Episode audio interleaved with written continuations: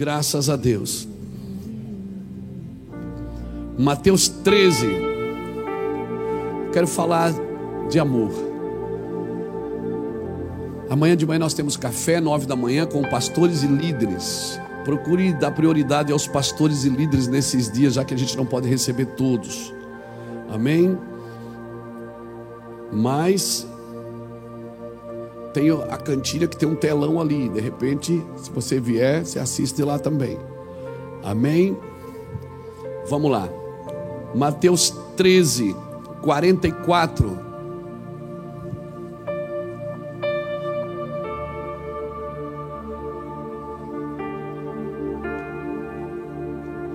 Diz assim: O reino dos céus é semelhante a um tesouro escondido no campo. Achando um homem, esconde-o de novo. Então, em sua alegria, foi, vendeu tudo que tinha e comprou aquele campo. O reino dos céus é semelhante a um tesouro escondido escondido num campo, achando um homem, um homem achou ele. Ele vai, esconde de novo, então, em sua alegria, foi, vendeu tudo que tinha e comprou aquele campo. Isso é o reino de Deus, é semelhante a isso também. Você vai ver muitas vezes Jesus dizendo: o reino dos céus é semelhante a isso, o reino dos céus é semelhante àquilo. Mas aqui ele está falando que o reino dos céus é semelhante há um tesouro escondido num campo. Obrigado, Jesus, pela tua palavra. Nós louvamos e glorificamos o teu nome. Talvez nesses dias nós precisamos perguntar para nossa consciência, como o Natan abriu esse culto, nós precisamos consultar a nossa consciência e porque o problema é enganar a consciência. Se você começar a enganar a consciência, um dia ela começa a enganar você também. Nós precisamos perguntar à nossa consciência o que realmente é prioridade para nós. O que realmente Deus deseja que a gente priorize. Qual será o verdadeiro discipulado que Deus quer fazer na minha vida? Qual, qual, é o verdadeiro discipulado? O que Deus quer priorizar na minha vida e o que Deus quer que eu priorize. Nós estamos vivendo agora a virada de um ano, é um recomeço né? Não mudou nada de, de ontem para hoje, né? É mais um dia. Mas a gente sempre tem é, essa, essa mania de dizer agora começou um ano, esse ano vai ser diferente e vai ser mesmo. A gente tem que profetizar isso mesmo. Vai ser um ano porque 2020 foi muito pedagógico, nos ensinou muita coisa. E talvez uma das coisas que nós temos que aprender esse tempo é o que realmente Deus deseja que a gente priorize qual será o verdadeiro discipulado que Deus deseja que eu participe, o que Jesus realmente espera de mim, o que tipo de vida o Pai deseja que eu viva, porque agora tem a ver comigo. Eu já sei quem é Jesus, eu já o aceitei, eu já entreguei minha vida para Ele, eu estou buscando o Senhor. Eu estou na igreja, eu vou ceiar, eu dou uma oferta, eu dizimo, eu até entendi o dízimo, eu estou dando porque eu quero. Eu tô, estou tô na igreja, está tudo certo comigo. Agora, como nós dissemos ontem, o amor de Jesus não precisa mais ser provado para a gente. Isso já aconteceu, Jesus prova o seu amor por nós, morrendo por nós, sendo nós ainda pecadores, diz as Escrituras. Ele prova o seu amor morrendo por nós, sendo nós ainda pecadores. Então eu não preciso mais buscar prova de amor. Agora o jogo aqui é quem sou eu, que realmente Deus gostaria que eu fizesse a Ele, porque é, num, num tempo de tanta falácia, de tantas instruções religiosas, pseudo-cristãos, a gente acaba fazendo uma lista de coisas que a gente quer fazer para agradar o coração de Deus. Agora, o que realmente importa, o que Deus deseja que a gente prioriza, porque esse homem aqui ele achou uma pedra preciosa, ele achou, ele achou uma pedra, era um tesouro que estava ali, ele achou. O reino do céu é semelhante a um tesouro escondido num campo. Esse homem foi lá e achou. Ele achou. Hum, Ele escondeu de novo. Ele foi e vendeu tudo que ele tinha com alegria e disse: Eu vou comprar o campo inteiro. Porque se eu achei esse tesouro na superfície, o que não deve ter aí dentro? Se eu leio um, ver, um versículo, se eu pego a caixinha da promessa, eu leio um versículo, aquele negócio já me pega por dentro. O que não é capaz de acontecer se eu mergulhar profundo nessa escritura? Se eu fui num culto, faz dois anos que eu fui num culto, Deus me pegou, foi tremendo, pastor. De lá para cá eu nunca mais fui o mesmo. Se numa reunião de duas horas você foi pego por Deus, Se a Bíblia diz que Deus dá aos seus enquanto dormem, ou seja, você dormindo já está sendo abençoado. O que Deus é capaz de fazer então quando você levanta a mão para adorar ao Senhor? Se Ele dá a você quando você está em stand-by, dormindo, desligado de tudo, você já está recebendo? Imagina se na superfície, num evangelho raso, de coisas controladas, de regras religiosas. Eu já sou abençoado. Você imagina se eu cavar profundo, se eu mergulhar profundo. Esse homem não era bobo, ele disse: Eu achei o tesouro, eu vou esconder ele. Eu não quero o tesouro, eu quero é o campo, deve estar cheio dele aqui. Deve estar ele, ele, ele foi lá e vendeu tudo que ele tinha. Ele comprou o campo, ele pensou: Ei, peraí, se eu acho essa pedra na superfície, o que eu sou capaz de achar se eu escavar mais? Então, o que você recebeu até aqui do Senhor, eu ouso dizer que não está para se comparar. Num ambiente que você possa escavar mais, que você possa mergulhar mais profundo. Se nessa oraçãozinha de 10 minutos por dia, você já recebeu de Deus o que Deus é capaz de fazer quando você mergulhar profundo nas Escrituras, de você entrar no Senhor, amém? Amém. Mas peraí, pastor, daí eu vou ter que procurar, né? É. Porque é do caráter de Deus esconder coisas preciosas, valorosas. Coisas valorosas Deus esconde. Hum, hum. Para achar o petróleo tem que escavar. Para achar diamante tem que escavar. Para achar ouro tem que garimpar, tem que escavar. Porque tudo que é de precioso no mundo Deus escondeu. As coisas materiais que são preciosas, ouro, prata, bronze, cobre, ferro, minerais, pedras preciosas, diamantes, petróleo, está escondido na terra.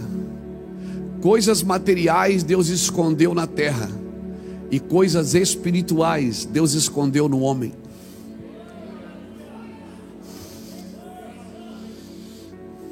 Eu vou repetir.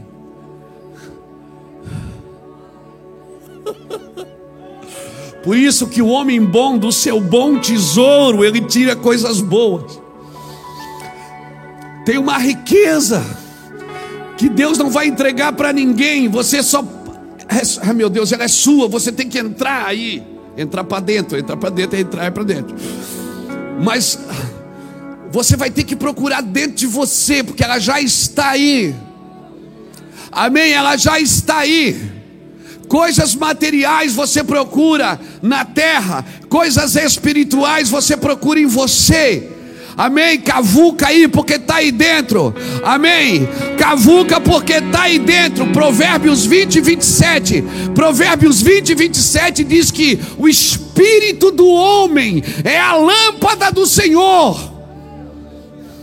Ela é em quadrinho mais íntimo do ser. Deus formou o homem do pó da terra. O homem estava ali, era, era pó. Deus teve que soprar nele o seu espírito. E depois que Deus soprou, ele passou a ser alma vivente.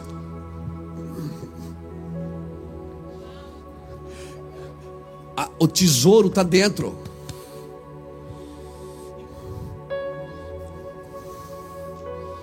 Se valoriza tanto coisas aqui fora. Quando você tem que valorizar coisas aí dentro que nem olhos viram, que nem ouvidos ouviram, que nem está no coração do homem, mas Deus a nos revelou pelo seu Espírito, porque o Espírito, ele penetra nas profundezas de Deus. Por isso que todo homem que vai a Deus, ele não se encanta com mais nada, irmão. Ele não se encanta com mais nada. Passa dinheiro na mão dele, passa riqueza, passa fama, passa glória. Ele não se encanta com mais nada porque o homem bom tira do seu bom tesouro coisas boas. Ele parou de se impressionar pelas coisas externas. Ele começa a se impressionar dele, fica pensando, cara, você imagina Deus vai falar coisas para você que nem a NASA sabe. Teve, vai ter Deus, coisas que Deus vai revelar para você que você não estudou sobre elas. E Deus vai revelar, é agora você vai estudar sobre elas. Aí você fica pensando, esse Zé Ruela ia para a escola só pegar piolho. E comer aquela. Quem já foi para a escola e tomou aquele Todd na caneca laranjada? E comeu o bolachão mata-fome, aquele que você deixava cair no dedo, machucava o dedo se caísse no seu pé. Quem já tomou a sopa na caneca amarela? A sopa, aleluia. Uhum cara para a escola só para comer a merenda e pegar piolho. Hoje ele olha nas escrituras, Deus mostra coisas profundas para ele, para ela. Aí você fica pensando, de onde é que esse cara tirou isso? Ele não aprendeu, esse, esse é o Zé Ruela. É por isso que Deus levanta as coisas loucas do mundo para confundir as sábias. Ele levanta as que não. Diga, não não são. O problema é que quando Deus levanta, aí a gente quer ser. E aí a gente quer ser e para de ouvir a Deus. E começa a aprender com o mundo a cuidar das coisas de Deus. Ele quer aprender com o mundo a administrar a igreja, quer aprender com o mundo a, a cuidar de gente. Ei, você tem que aprender com Deus. Todos os estudos que você estudar, todas as faculdades que você frequentar, todos os cursos que você aprender, eles vão acrescentar o que Deus já te deu. Eles vão te empoderar, vão te potencializar, mas eles não podem substituir a glória do Espírito Santo na sua vida. Então estuda bastante, treina bastante o seu psique, Estude, se prepare, afia suas espadas. Se você sabe que tem alguém dando um curso ali, vai lá. Se você sabe que alguém está falando de como você pode, faça. Até não, não faz. Hoje tem gente ensinando na internet como pinta casa, como, como faz comida, é ou não é? Como frita um ovo. Aprende tudo que você puder, mas nunca substitua. Nunca. Tudo que você aprende tem que agregar no que você carrega, porque tem um tesouro aí dentro. Que Deus não deu para um animal, que Deus não deu para uma árvore, que Deus deu para você. Tudo que Deus criou, Deus disse haja e ageu. E ouve. Deus disse haja e ageu. Deus disse haja e ouve, mas o homem Deus não disse haja homem. Ele disse façamos. Sabe o que significa façamos? Deus disse: Deixa eu pôr a mão aí. Deixa eu pôr o meu toque, meu DNA, deixa eu pôr a minha impressão nesse cara. E depois do homem pronto, Deus não soprou o espírito num animal, Deus não soprou o espírito numa árvore, num peixe. Deus soprou o espírito somente naquilo que ele formou com as suas mãos. Por isso, Deus disse: terra produz os animais, água produz seus peixes. Mas Ele não disse terra produza homens, água produza homens. Ele disse: façamos nós, o homem, a nossa imagem, a nossa semelhança. Ei, tem um tesouro escondido aí, tem um DNA celestial na sua vida. Amém. Tem algo de Deus do céu habitando em você. Ele escondeu a eternidade no coração do homem diz a Bíblia. Lucas 17, 20: muitos irão. O reino dos céus está aqui, está ali. Jesus disse: Não acredite, o reino dos céus está dentro de vós.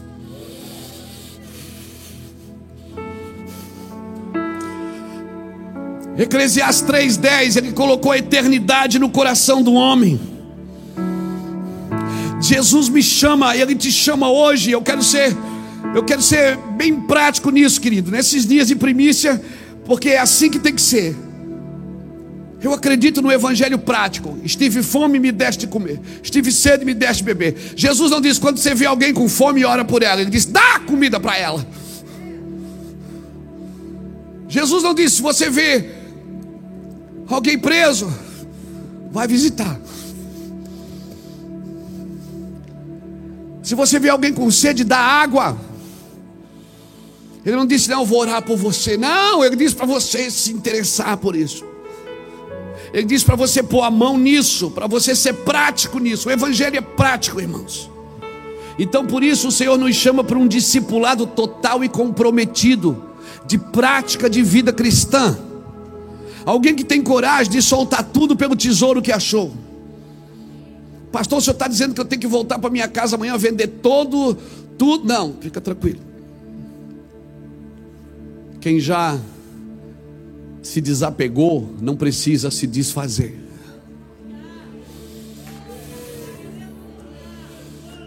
Porque você só perde aquilo que você está apegado.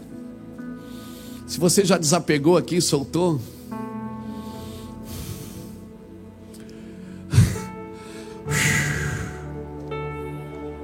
Você pode ter muito dinheiro e eu oro para que Deus te dê bastante. E você dê para mim. Eu vou gastar tudo no ministério. Nós vamos gastar tudo. Eu prometo para você. Eu oro para que você seja próspero, mas que, como João declarou para Gaio no cap... em João 3, ele disse: Gaio, eu oro para que seja próspera a tua vida, como é próspera a tua alma.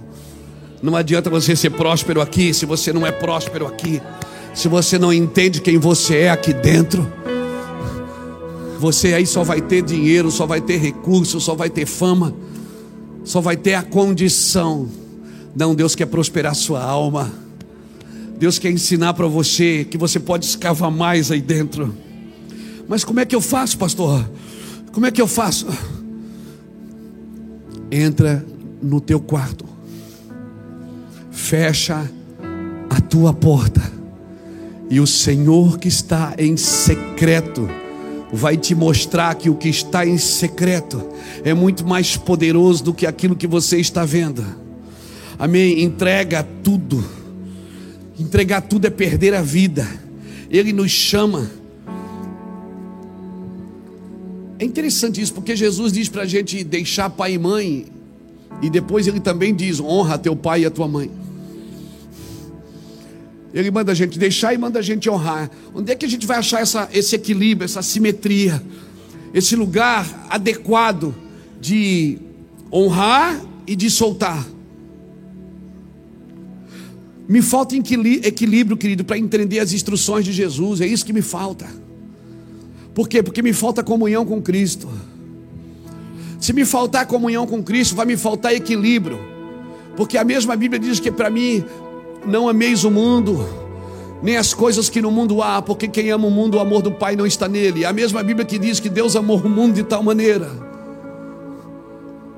Eu sei que uma, um texto está falando da criação do cosmos e o outro está falando do sistema do mundo. Mas aonde achar esse lugar que eu tenho que amar o pecador e abominar o pecado? Que eu amo o ladrão e abomino o roubo? Que eu amo o imoral e abomino a imoralidade. Aonde achar esse lugar? Só em Deus, querido. Por isso que muitas pessoas estão atacando umas às outras porque não acharam esse lugar ainda no Senhor. Como viver esse equilíbrio entre amar a criação e renunciar ao mundo? Visto que a criação é obra das suas mãos, mas o sistema que rege esta criação está corrompido. E aí, por não entender esse lugar, as pessoas vão abandonando. Elas não conseguem conviver com outras pessoas que não comungam da mesma fé. Elas não conseguem nem trabalhar perto de pessoas que não comungam da mesma fé cristã e evangélica. Como achar esse lugar entre valorizar os aspectos da civilização e da cultura humana e desprezar o pecado que isso promove?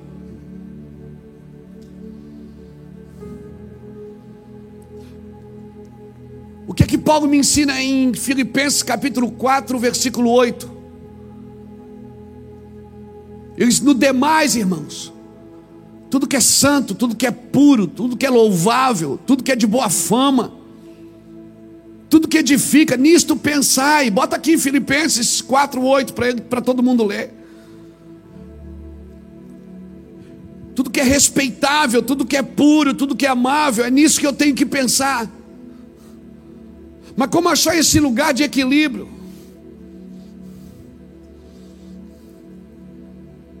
Quanto ao mais, irmãos, tudo que é verdadeiro, tudo que é honesto, tudo que é, é justo, tudo que é puro, tudo que é amável, tudo que é de boa fama, se há alguma virtude e se há algum louvor nisso, pensai. Como viver uma vida de discipulado radical com Jesus? Como? Porque se eu perguntar aqui, quem quer viver uma vida radical, de um discipulado radical com Jesus? Eu já, eu já me estrepei, não sei se essa é a palavra, mas eu vou usar ela. Eu já me estrepei quando eu quis fazer as minhas próprias doutrinas religiosas, achando que isso ia gerar no meu coração santidade ao Senhor. Mas não, isso só me afastou de alguns irmãos. Porque se a santidade que eu adquiri é fruto somente do meu esforço, isso não é santidade, é orgulho religioso. Então eu preciso entender como viver uma vida de discipulado radical, sem nos transformar em pessoas austeras e rígidas, pessoas que rejeitam todas as coisas que Deus tem nos dado. Como, como amar a criação, sem nos, me tornar um naturalista chato. Como, irmãos? Como viver no corpo de Cristo sem me preocupar com o que acontece no nosso país? Mas eu sou do corpo de Cristo, eu não posso prestar atenção na arte, eu não posso prestar atenção na música e não posso prestar atenção na literatura, porque esse livro é do mundo. Essa arte é do mundo. Essa música é do mundo, é tudo do mundo. até mesmo da natureza. Eu rejeito às vezes a criação, por não entender essa simetria, esse equilíbrio. Com medo de cair, com medo de pecar, com medo de estar desagradando a Deus. Será que o nosso ambiente de vida se limita somente aqui no templo, no culto de domingo? Se limita somente quando eu estou com a Bíblia na mão, eu sou mais santo? Quando eu estou no meio dos crentes, que muitas vezes pensam que só eles são salvos, que muitas vezes acham que só eles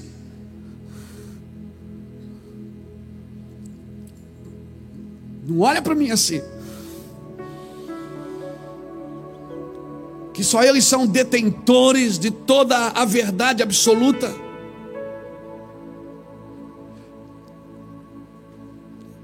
Eu acredito, assim, do fundo do meu coração, que essa não é a vontade de Deus. Eu não acredito que Deus deseja que eu seja intransigente com a mente estreita, sem amor e sem interesse pelas pessoas que não vivem no meu ambiente, que não comungam da mesma fé. Eu esqueço que eu sou um ser sociológico, que eu posso viver no meio de gente, que eu sou um ser psicológico, que eu tenho alma, que eu posso me emocionar, que eu sou um ser biológico, que eu como, bebo e durmo, e que eu também sou um ser espiritual. Muitas vezes nós mistificamos a fé em Cristo, irmãos, e temos dificuldade até mesmo de comungar com parentes nossos que não comungam da mesma fé. Temos medo de ir na casa deles. Ah, porque pode começar a falar de religião e aí vai dar briga. Não, não dá briga se você tiver com o coração encharcado de amor. Então o que Jesus quer nos ensinar é viver no meio de gente. É por isso que eles olhavam para Jesus e diziam: Ele tem demônios Porque Jesus ia na casa do leproso, já tinha sido curado, mas era Simão o leproso, ia na casa do publicano. Jesus foi na casa do publicano, as pessoas ficavam na porta pensando: Jesus sabe quem é esse cara? Esse cara é ladrão. Jesus sabia quem era. Jesus ia em lugares que hoje eu e você não nos atreveríamos a ir por causa da nossa religião. Porque o que é que as pessoas vão pensar se me verem ali? Eu acredito que nós podemos encontrar pessoas abertas que são tão amorosas ou mais amorosas que não estão disputando cargos na igreja e nem posições no púlpito. Eu acredito que nós podemos encontrar pessoas mais amorosas, mais naturais e menos tensas com a religião fora dos nossos grupos. Pessoas que não insistem a todo tempo que só elas são abençoadas, que só elas são salvas. Talvez isso é preocupante também, que a gente fica pensando assim, ó. Isso pode ser preocupante também, porque elas podem amar tanto o mundo que elas não têm interesse pelo Cristo que eu estou pregando. Mas deixa eu te falar uma coisa. Se o Cristo que você está pregando não transforma a vida das pessoas, a vida que você vive para o Cristo que você acredita condena a atitude delas. A Bíblia diz que Noé foi um apregoeiro de justiça. Como é que Noé pregava a justiça? A Bíblia diz em Hebreus 11, 7 que Noé condenou o mundo porque ele foi um apregoeiro de justiça. Como é que uma pessoa tem a capacidade de condenar o mundo se Deus não me dá o poder nem de julgar o mundo? Se Deus não me dá o poder de julgar as pessoas, como Noé condenou o mundo? Porque ele era um apregoeiro de justiça. À medida que ele estava construindo a arca, o seu estilo de vida condenava tudo que estava fora do padrão de Deus. Então, se o que você fala não salva as pessoas, não transforma a vida das pessoas, o seu estilo de vida cristão, sadio, amoroso, carinhoso, generoso, atencioso com gente, vai condenar tudo que está fora do padrão de Deus. E eu oro, e se eu sou você, levanta a mão. Eu oro para que Deus infiltre você, que você em 2001 seja um infiltrado infiltrado em empresas, infiltrado em escolas, infiltrado em, na educação, infiltrado na ciência, infiltrado na medicina, infiltrado na política, que você seja um infiltrado de Deus e que você não tenha medo de circular nos viés do mundo, mesmo que eles não comunguem da mesma fé, que você fique guardado por Deus, amém? Que você seja chamado por empresários conhecidos e famosos do mundo, vem falar para para a gente como se faz. Eu quero declarar. Eu quero declarar. Que você não tenha medo, porque muitas vezes a gente ouviu da religião, você tem que largar tudo e vir servir a Cristo. Deus mandou você largar tudo, Ele disse para você largar o pecado. Larga o pecado, mas se precisar, volte. Volte lá naquele ambiente hostil. Eu quero declarar que você vai ser uma pedra de esquina, uma pedra de bênção na vida de muitas pessoas. Uma pedra de bênção na vida de muitas pessoas. Você vai ser um altar na vida de muita gente. Tomara que você seja infiltrado por Deus. Amém. O Senhor só manda a gente tomar cuidado, irmãos. Ele diz assim em 1 João 2,15: Não ameis o mundo nem as coisas que no mundo há, porque quem ama o mundo, o amor do Pai não está nele. Romanos 12, 2 diz o que? Não vos conformeis com este século, mas transformai pela renovação do vosso entendimento, para que aprendeis qual seja a boa, agradável e perfeita vontade de Deus. 2 Coríntios 6, 14 diz: Não vos prendais ao jugo desigual com os infiéis Pois que sociedade tem a justiça com a injustiça, que comunhão tem as trevas com a luz. Sabe o que Jesus está falando? Para você entrar nesse lugar e deixar a sua luz brilhar no meio dos homens. Deixe a sua luz brilhar para que eles vejam as vossas para que eles vejam as vossas não dá para brilhar sem boas obras. Não dá para mostrar a vida cristã sem boas obras. Brilhe a vossa luz diante dos homens, para que eles vejam as vossas boas obras e glorifique o vosso Pai que está no céu. Amém. Nós precisamos achar esse lugar de equilíbrio. Precisamos ter o equilíbrio entre amar e deixar. O que realmente Deus deseja de mim? Quem já fez essa pergunta? Quem já fez essa pergunta hoje? Quem fez essa pergunta dez minutos atrás? O que realmente Deus deseja? Eu não sei se vai te ajudar, mas eu achei um caminho que pode ser útil para mim e para você. Salmo 23, verso 3 diz: Guia-me pelas veredas da justiça, por por amor ao seu nome. É por causa dele. Talvez Deus vai ter que me levar a uma falência espiritual, irmão. Quem sabe, tem gente que diz assim: rapaz, eu estou vazio, eu não consigo orar. Às vezes Deus está levando você a uma falência espiritual para você realmente orar por aquilo que é necessário, por aquilo que importa. Quem sabe Deus está arrancando do seu meio toda consciência religiosa e trazendo e te esvaziando mesmo. Deus tem que nos esvaziar para nos ensinar o que vale a pena. Ele precisa mostrar verdades a respeito de mim mesmo, para mim mesmo. Antes de eu querer cobrar verdade dos outros, antes de eu querer me inserir na vida dos outros, Deus precisa me confrontar, amém? Guia-me pelas veredas da justiça por amor do seu nome. Me leva assim, Senhor, a uma falência espiritual, para que eu possa chorar pelos meus pecados primeiro, para depois tentar chorar pelo pecado dos outros. Eu quero declarar que Deus vai fazer isso na sua vida e na minha vida nesse ano, amém?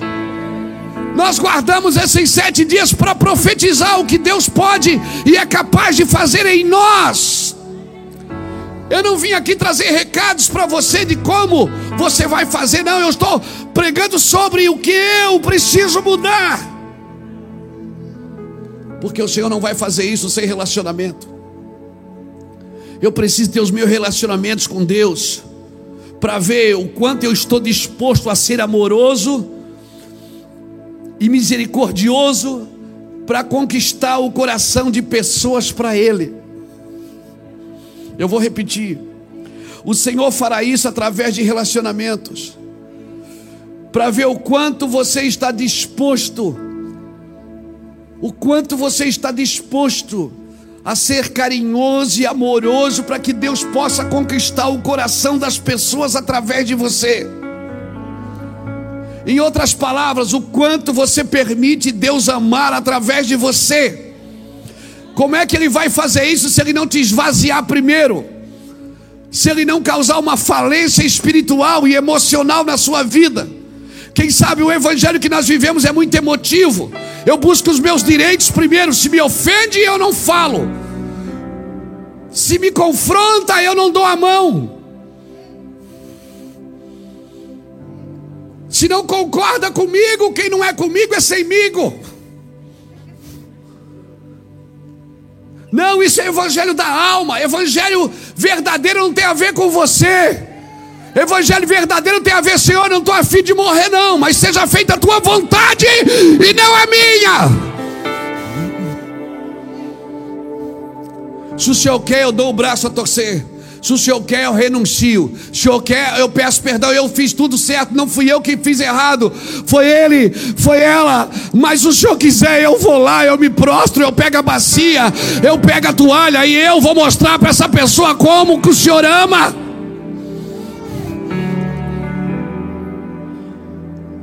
Isso é evangelho. E eu vou te falar. Ele quer revelar o seu amor para mim e para você. O amor de Jesus é a resposta de todas as suas perguntas intelectuais. Ele é a resposta de todas as suas perguntas intelectualizadas. Ele nunca vai responder na sua razão. Você vai ter que abrir mão dela para viver o amor de Cristo. Porque tem muita coisa que Deus vai pedir para você fazer e amar pessoas e não vai fazer sentido. E você vai passar a amar aquele que perdoou os seus pecados. Ele vai passar a ser o grande amor o grande e perfeito amor da sua vida.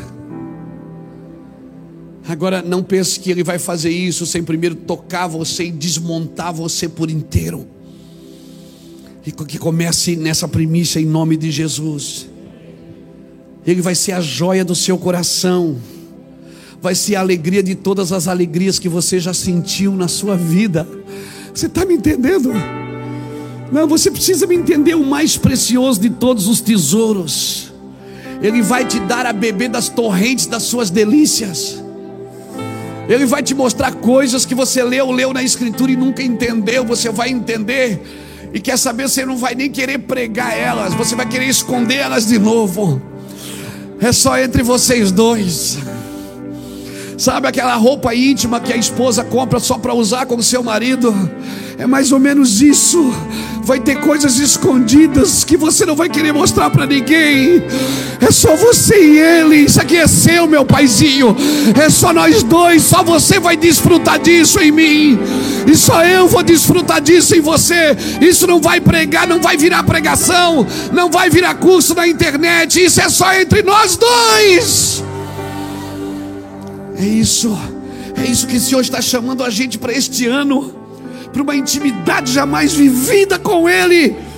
Aleluia, eu vou lá no meu vou para ser abençoado. Não, ele vai dizer: Não, entra no teu quarto, fecha a tua porta e eu vou te mostrar o que é ser abençoado. Levanta sua mão, diz: Eu estou entendendo, Pastor Luiz. Se você está entendendo, se prepare, porque Ele vai te pegar por dentro. Nesses dias, amém. Ele vai te ensinar a amar cada dia mais.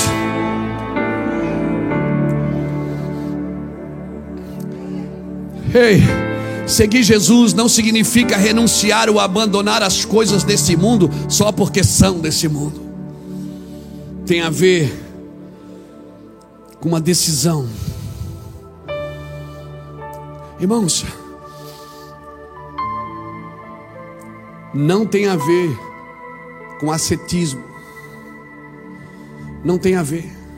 Não tem a ver com coisas com ascetismo moral, filosófico, religioso, baseado no desprezo do corpo, ou seja, eu vou desprezar a minha vida, eu vou desprezar o que eu sinto, eu vou desprezar o que eu gosto, eu vou desprezar o que eu quero, eu vou viver uma vida de sofrimento de castidade. Eu vou viver uma vida de sofrimento. Por quê?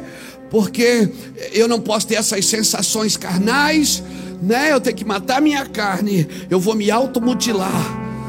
Porque isso vai me esse sofrimento físico, ah, meu Deus, eu não sei se estou sendo claro. Esse sofrimento físico vai triunfar. Eu vou ser sofredor. Eu vou sofrer, eu quero sofrer porque isso vai despertar, né? Vai matar todos os instintos, todas as paixões da minha carne, né? E aí eu vou ser espiritual porque eu sofro. Não. Mateus 19, 29. Bota aqui para mim, para todo mundo ler. Mateus 19, 29. Deus quer que você venda tudo que você tem por causa dele. Deus quer que você solte tudo que você tem por causa dele. Mas não é porque você tem que sofrer. Não. E todo aquele que tiver deixado casa, ou irmãos, ou irmãs, ou pai, ou mãe, ou mulher, ou filhos, ou terra, por amor do meu nome. Se eu estou fazendo alguma coisa, mas se o motivo não é aquele, por amor do meu nome. Eu estou fazendo isso é por amor a Ele. É por amor ao seu nome, por causa do meu, a, meu nome. O meu discipulado comprometido com Jesus deve ser por isso, por causa do seu nome. Não é por causa de outra coisa. O caminho do verdadeiro cristianismo, o caminho do verdadeiro cristão, o verdadeiro discipulado, é a decisão voluntária que brota do amor que você tem por Ele, não é do medo que você tem por Ele, ou do medo que você tem de cair, mas por amor do Seu nome. Eu faço tudo isso, Pastor Luiz, porque eu amo Jesus, não é por outra coisa. E quando alguém vê e se interessar pelo seu estilo de vida e perguntar, ô Gladys, por que, que você é assim? Você não vai criar cargas religiosas para colocar sobre ela. Você vai dizer, é porque eu amo Jesus. Você não vai colocar cargas religiosas sobre elas, regras institucionalizadas, denominacionais. Não, você só vai quando alguém se interessar por aquilo que você está vivendo ou dizendo. Por que, que você é assim? Daí você vai dizer: não, é porque você tem que sofrer por Jesus. Você tem que jejuar por Jesus. Tem gente que jejua, irmão, não dá nem perto, nem vontade de chegar perto dela. Todo mundo sabe que ela está jejuando. Ela diz que ah, estou passando uma fome. Seu jejum é podre. Você está passando fome mesmo, porque isso não está tocando nada. Sua oração, estou orando seis horas por dia, sete horas por dia. O que, que interessa você estar tá orando sete horas por dia? Ora você. Quem sabe você precisa de sete horas, de repente eu preciso só de dez minutos. Mas você quer jogar suas seis horas, sete horas por dia sobre mim, por quê? Porque isso você acha que é o crédito que você tem para orar e jejuar. Não, é por amor do seu nome. Você vai viver ali, as pessoas vão ficar ali. O dia que elas parar de se interessar pela sua música e se interessar pela sua vida, o dia que elas parar de se interessar pela sua pregação e se interessar pelo seu estilo de vida, o dia que elas parar de se interessar pela sua denominação, pela sua fama e se interessar pelo seu pela sua vida, elas vão descobrir o porquê que isso acontece. Por isso que quando os discípulos viram tudo já acontecendo, eles chamaram Jesus e disseram assim: Lapa, ensina a gente a orar, como João Batista ensinou os seus discípulos. Nós queremos orar. A minha oração é que nesse ano o Senhor nos ensina. Oh meu Deus, está chegando no final a viver por amor ao seu nome. O amor é a chave para a liberdade cristã. E Jesus é a própria expressão desse amor. As suas decisões voluntárias, os seus sacrifícios têm que partir por causa do amor, não é porque você quer sofrer. As suas renúncias é por causa do amor a Ele, não é porque você quer mostrar que você é crente, porque o que você faz separado dele e por que, que você está falando isso para mim, Luiz? O que você faz separado dele não faz sentido. Por que, que você está falando isso para mim, pastor Luiz Hermínio? Eu estou falando isso para você porque foi assim que eu passei a apreciar, a desfrutar da natureza e das pessoas, não separado dele, mas com ele, estando unido a ele em amor filtrando tudo pelo amor a Ele, filtrando tudo pelo amor de Jesus. E quer saber, muitas vezes a gente não desfruta das dádivas do Senhor com medo de perdê-lo. E eu só preciso aprender a desfrutar com a atitude correta. Eu não desfruto porque eu sou crente, eu fui ensinado assim. Alguém colocou uma venda nos meus olhos e o Senhor diz assim: Não sejais como cavalo e nem como a mula, que precisam de cabresto, senão eles não vêm a ti. Salmo 32, o verso 7 e 8 diz assim: Instruir-te-ei o caminho que deves seguir, guiar-te-ei com os meus olhos. E logo no verso, no verso 9 ele diz assim: Não sejas como o cavalo e como a mula. Porque o cavalo e a mula, o condutor vai atrás, segurando na boca, dando velocidade, dando freio e dando direção. Jesus, você não precisa de ninguém atrás de você. Te dando direção, te dando freio. Não. Você precisa de mim olhando para você. Porque eu, eu sou um condutor que não vou atrás dando chibatada, chicote em você.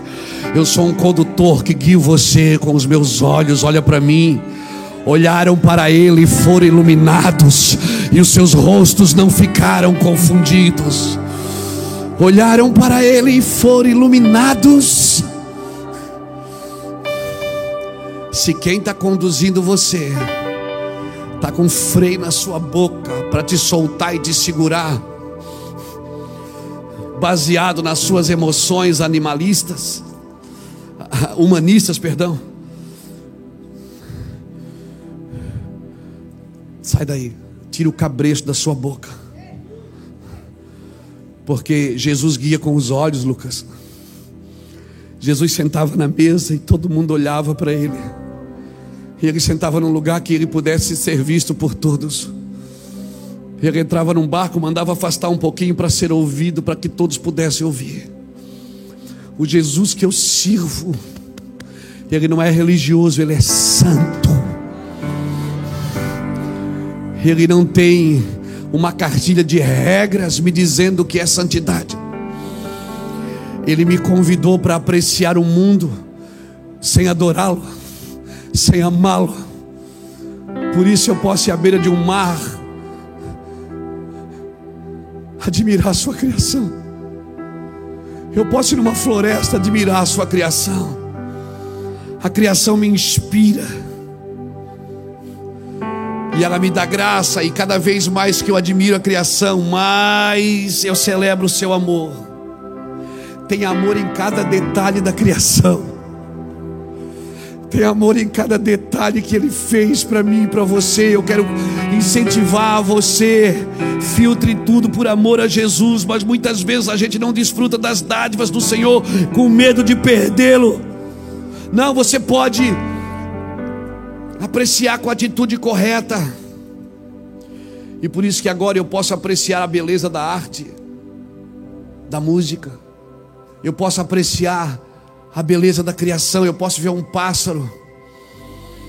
Eu posso ver uma borboleta. Eu posso ver um morcego. E não dizer é o Satanás.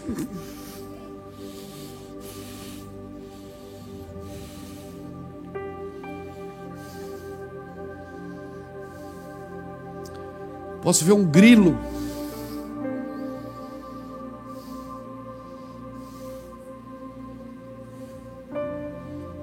Posso ver qualquer coisa.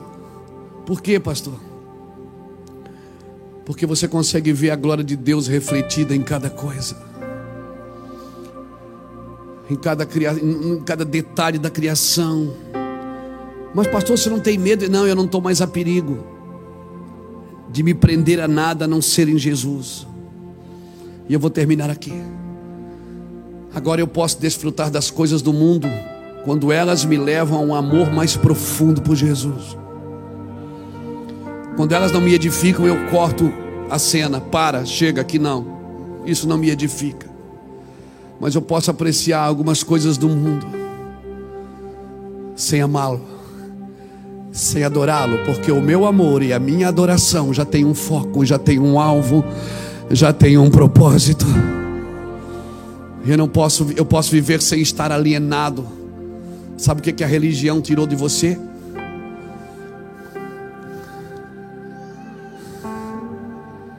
Ela tirou o desfrute de muitas coisas, porque tudo era do diabo. Quer saber? Nem o inferno é do diabo. Deus teve que fazer o inferno para ele, que ele não tinha nem para onde ir. Deus criou o diabo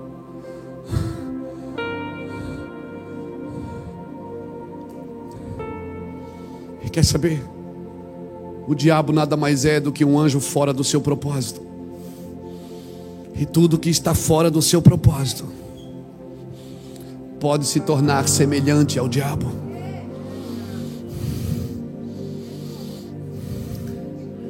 Por isso que Jesus olhou para Pedro e disse: Pedro, sobre esta pedra edificarei a minha igreja. Dez minutos depois, Jesus disse: Pedro, tu és uma pedra de tropeço na minha vida. Tu só entende as coisas dos homens, da terra, tu não entende as coisas do céu. É você que discerne se quer ser uma pedra de tropeço ou uma pedra de esquina que vai aonde Deus pode edificar e inaugurar uma nova era, um novo tempo, um novo ano através da sua vida. Amém. Aprenda a celebrar a sua vida. Hoje nós estávamos no velório do Marcelo. A pastora Cláudia pegou a palavra e ela disse: Eu queria incentivar os maridos a curtirem mais as suas esposas e as esposas a curtirem mais seus maridos. Deus recolheu meu marido tão novo e não nos deixou nenhum filho.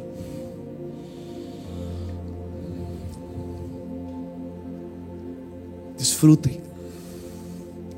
Ah, mas eu tenho medo, o sangue de Jesus tem poder. Se você ainda tem medo, significa que você não está edificado em amor. Porque onde há amor,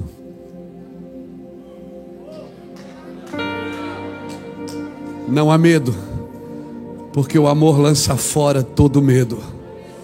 E sabe por que, que eu amo? Porque Ele me amou primeiro. Levante suas mãos, dá um glória a Deus bem grande. Aprenda isso, dá glória a Deus. Faz barulho aí, crente. Glória a Deus. Eu passei a glorificá-lo ainda mais. Porque eu, eu passei a apreciar as coisas, Gladys, sem adorar elas. Eu aprendi a apreciar coisas sem adorar. Eu aprendi a apreciar a criação sem amar o mundo sem amar o sistema que rege o mundo.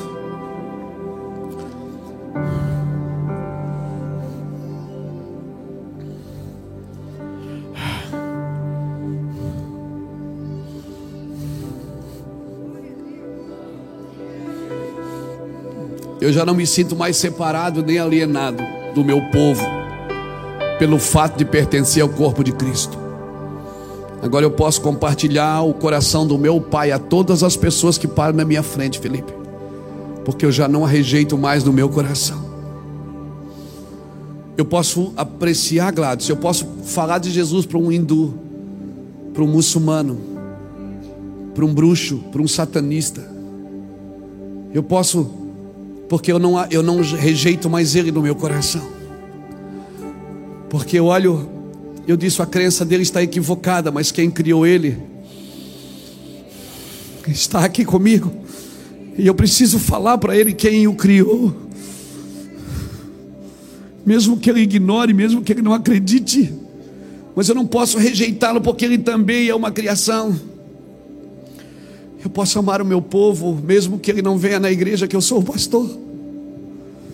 Mesmo que ele adore uma imagem de escultura, mesmo que ele estava acendendo velas para ver se encontra o seu parente que já partiu dessa terra.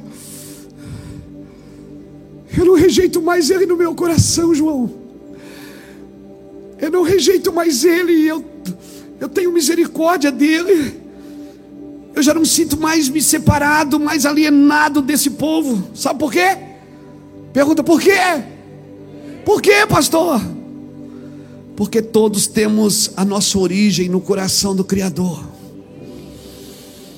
E se eu acessar a origem no coração do Criador, eu vou conseguir amar essa pessoa.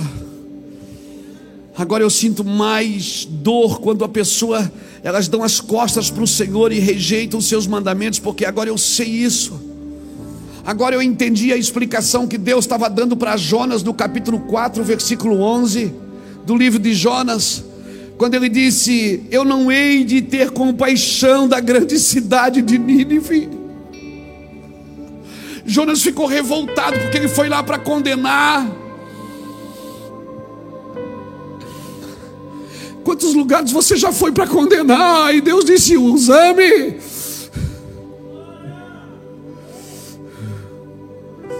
Quantos lugares Deus já te levou para julgar e, e chegou lá, Deus disse: usame.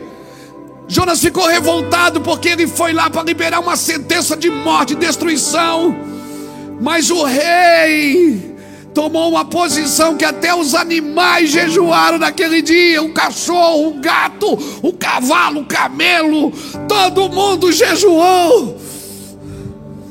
E aí Deus voltou atrás daquilo que havia dito. E Jonas ficou: sangue de Jesus tem poder. Não, Deus é Deus de juízo. E Deus diz: Como eu não hei de ter compaixão dessa grande cidade, Nínive, em que há mais de 120 mil pessoas que não sabem discernir entre a mão direita e a mão esquerda. Você quer julgá-los, mas eu quero perdoá-los. E como eu queria que você conhecesse o meu amor, para que você não me servisse de pedra de tropeço quando eu quero amar através de você. Como eu queria que você entendesse as profundezas do meu amor. E quando eu te mando amar, você fecha a porta. Quando eu te mando estender a mão, você estende o dedo.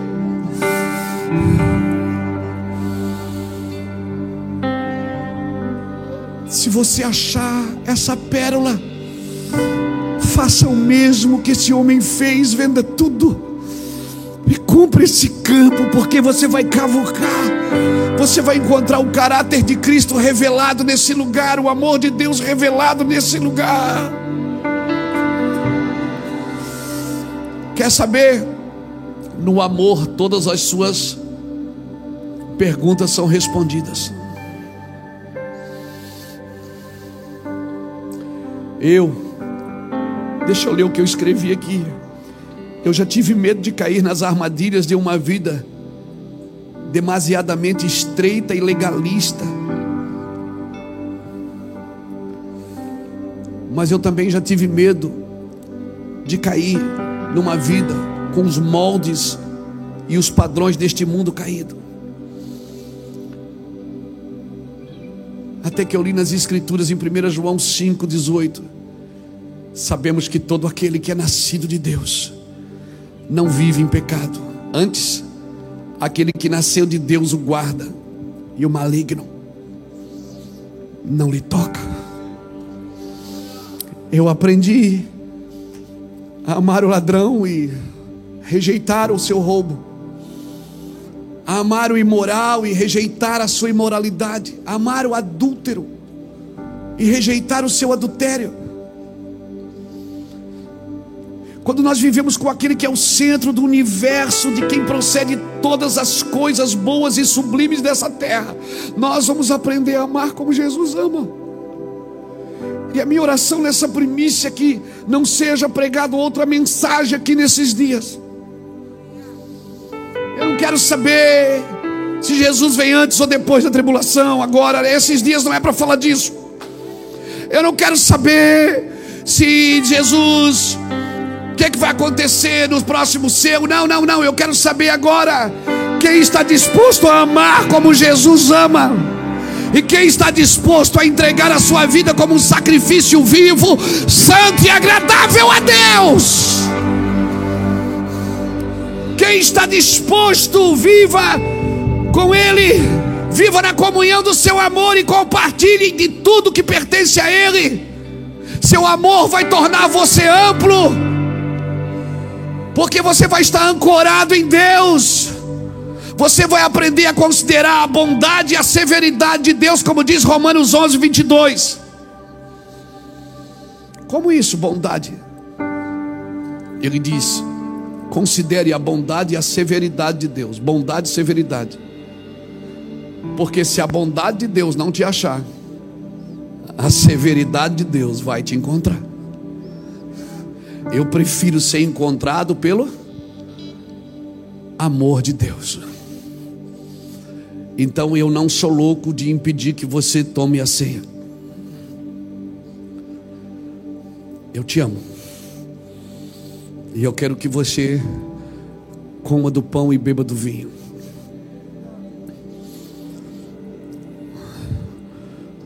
Talvez você não ame Jesus o suficiente.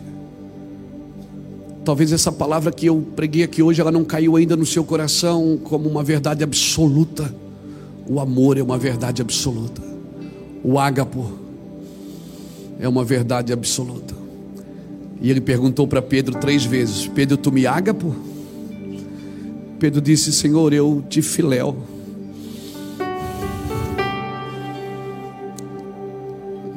E aí ele perguntou de novo: Pedro, tu me ágapo? Ele disse: Senhor, eu te filéu. Aí ele desceu e disse: Pedro, tu me filéu? E disse, Pedro disse: eu, Tu sabes tudo. Eu não sei o quanto eu te amo.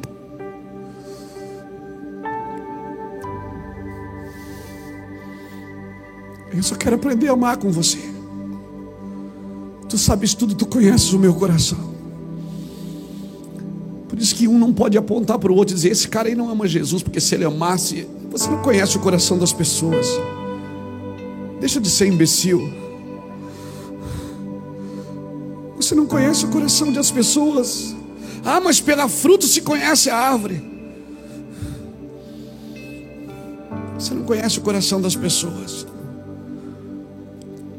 Procure conhecer primeiro o seu coração e procure saber se você realmente ama Jesus ao ponto de vender tudo, de soltar tudo e comprar esse campo e trabalhar com uma pá na mão para escavar dentro da sua própria vida, da sua própria existência, um lugar, um lugar em Deus. Você recebe essa palavra? Eu peço que nós vamos pregar aqui esses dias. Eu vou pregar muito nessa premissa. Muito. Por que, pastor, que você quer pregar muito? Porque tem muitas vozes nessa casa. E eu quero trazer de volta a voz original que nasceu essa casa. Uma voz de amor a gente não sabia muito, mas a gente era meio ignorante, meio burro. Mas a gente amava e cuidava até o fim. Até fazer o que a gente fez hoje com Marcelo, até enterrar e dizer, Avanes, não tem mais jeito. Jesus levou. Então por isso que eu vou pregar muito nessa. Também não importa o que você está fazendo, não importa não importa mais nada, importa o quanto de Jesus tem nas nossas vidas. E por isso, nesses dias de primícia, vocês vão me ver muito com esse microfone na mão. Quero me despejar diante de vocês e dizer: esse é o modelo. E se eu não for ouvido, eu aprendi uma coisa com o Espírito Santo. Quando você prega uma coisa e as pessoas não te dão mais ouvidos, ou ali não é mais o seu lugar, ou as pessoas que estão ali não deveriam estar. Eu estou muito consciente do que eu estou falando, irmãos. Eu sei que nós vamos entrar num novo tempo. Deus virou uma chave dentro de nós. Nós estamos nos expondo dia após dia. Deus está nos expondo, como muitas vezes o pastor Júnior falou aqui nesse púlpito. Deus vai nos expor. E a gente achava que ia ser por vergonha, por pecado. Mas não, nós resolvemos pegar o microfone e mostrar quem nós somos realmente. Quem nós somos de verdade.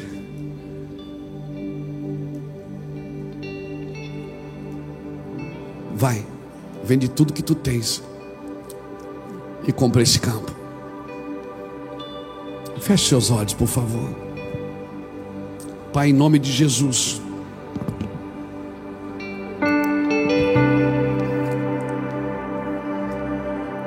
Eu quero orar, Senhor, por um novo tempo nessa casa. O tempo da ideia original.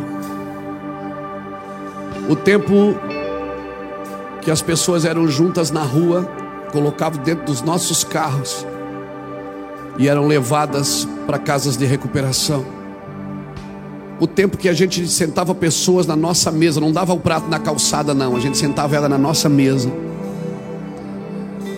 e chamava para comer junto com os nossos filhos. O tempo que a gente tirava nossas roupas do guarda-roupa e repartia com os irmãos que não tinham. O tempo que a gente não pensava só na nossa umbigo nem no nosso salário. Mas o tempo que a gente dava e compartilhava os recursos com quem ganhava menos do que a gente. Eu oro, Senhor Deus, para que esse tempo volte. Eu oro para que essa casa viva firmada em amor. O amor que nasceu não no coração do Luiz Hermínio, eu sou um pecador, mas um que nasceu no teu coração.